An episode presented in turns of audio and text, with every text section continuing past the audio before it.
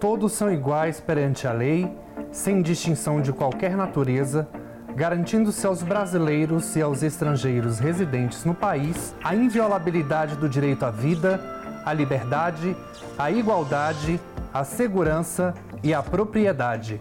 O artigo 5 da nossa Constituição Federal garante esses direitos como fundamentais para que tenhamos uma sociedade justa e com igualdade de oportunidades. Parece uma ideia utópica num país extremamente desigual e de proporções continentais como o Brasil. Na quarta e última reportagem, eu te explico por que o Ministério Público, a Defensoria Pública e as advocacias pública e privada são imprescindíveis na busca por justiça.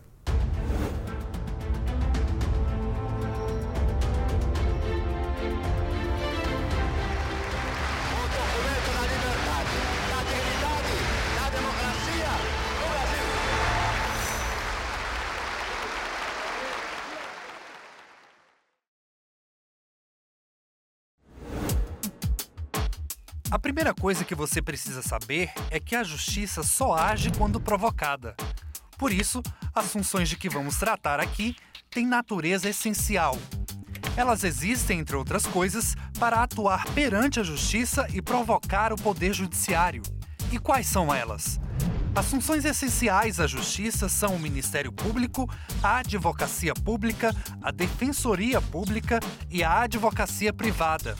Para facilitar, vamos falar sobre cada uma delas. A advocacia privada defende os particulares em ações judiciais, atuando em nome do cliente perante o Poder Judiciário. É função também do advogado ou da advogada prestar consultoria ou aconselhamento jurídico. Essa categoria de profissionais do direito é regulada pelo Conselho Federal da Ordem dos Advogados do Brasil.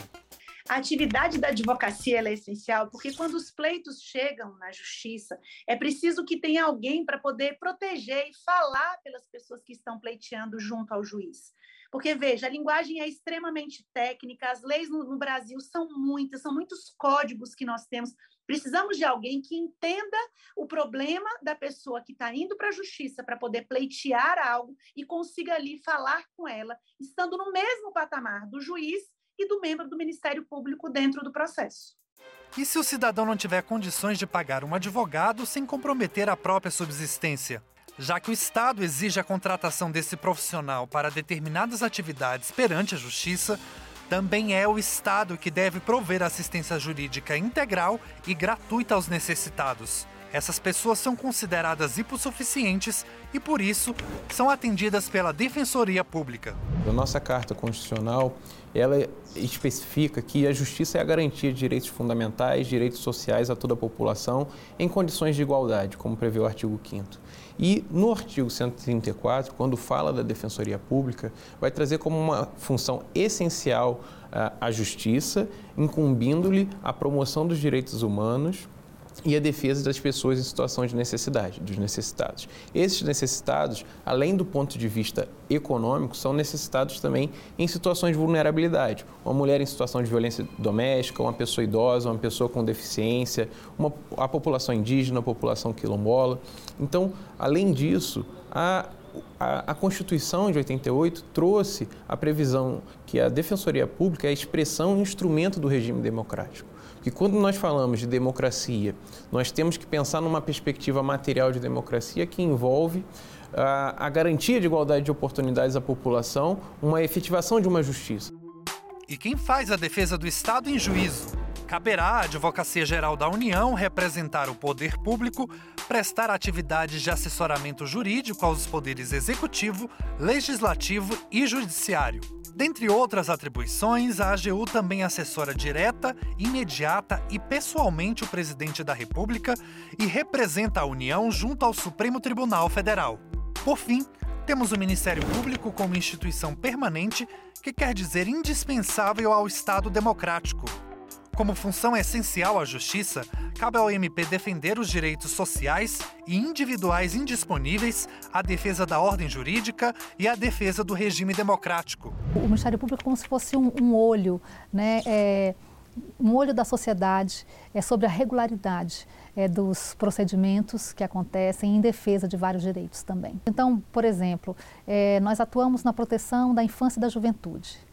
É, isso vai acontecer tanto, por exemplo, é, cuidando para que adoções sejam aconteçam né, de forma regular, né, que as regras sejam cumpridas, né, para que não haja, por exemplo, algum tipo de acerto que não está previsto em lei. É, nós atuamos também na defesa da sociedade é, por, pela segurança pública, pelo direito à vida, é, por exemplo, promovendo júris, né, é, denúncias por crimes de uma forma geral, fiscalizando processos relativa, relativos a, por exemplo, inscrições em cartórios. É uma atuação bastante ampla. O Ministério Público Brasileiro é composto pelos Ministérios Públicos dos Estados, que atuam perante a Justiça Estadual, e pelo Ministério Público da União, que por sua vez possui quatro ramos: o Ministério Público Federal, o Ministério Público do Trabalho, o Ministério Público Militar e o Ministério Público do Distrito Federal e Territórios. É importante destacar que o MPF atua como fiscal da lei e tem atuação nas áreas civil, criminal e eleitoral. Na área eleitoral, o MPF pode intervir em todas as fases do processo e age em parceria com os ministérios públicos estaduais. Ele é chefiado pelo procurador ou procuradora da República, nomeado pelo presidente da República, com aprovação da maioria absoluta do Senado. Depois de nos acompanhar nestes quatro episódios sobre o Poder Judiciário e as funções essenciais da Justiça, te convido para vir comigo ao último capítulo da série especial em homenagem aos 35 anos da Constituição. Vamos detalhar as competências constitucionais do Superior Tribunal de Justiça. Até lá!